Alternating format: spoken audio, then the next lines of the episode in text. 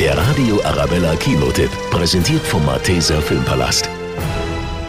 Für unglaubliche acht Oscars ist das fesselnde Biografiedrama Weiß, der zweite Mann, nominiert. Es erzählt die Lebensgeschichte des ehemaligen amerikanischen Vizepräsidenten Dick Cheney, der von Hollywoodstar Christian Bale gespielt wird. Ich will dich als Vizepräsidenten. Vizepräsident ist ein hauptsächlich symbolischer Job. Aha. Aber vielleicht kommen wir zu einer anderen Definition.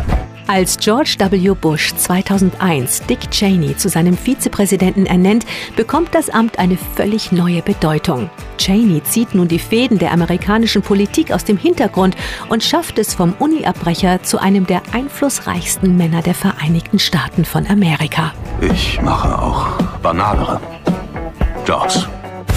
Verantwortung für die Verwaltung, das Militär, Energie und äh, Außenpolitik. Ja, spitze. Das ist ideal.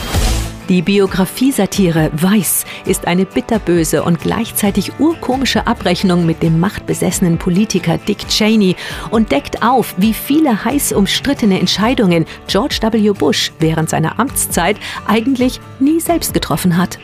Hm, Also machen wir das jetzt oder was? Können wir anfangen? Ich habe das Gefühl, das wird was Großes werden.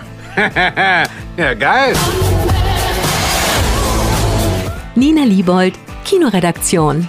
Der Radio Arabella Kinotipp, präsentiert von Hofbräu München, jetzt auch im Malteser Filmpalast.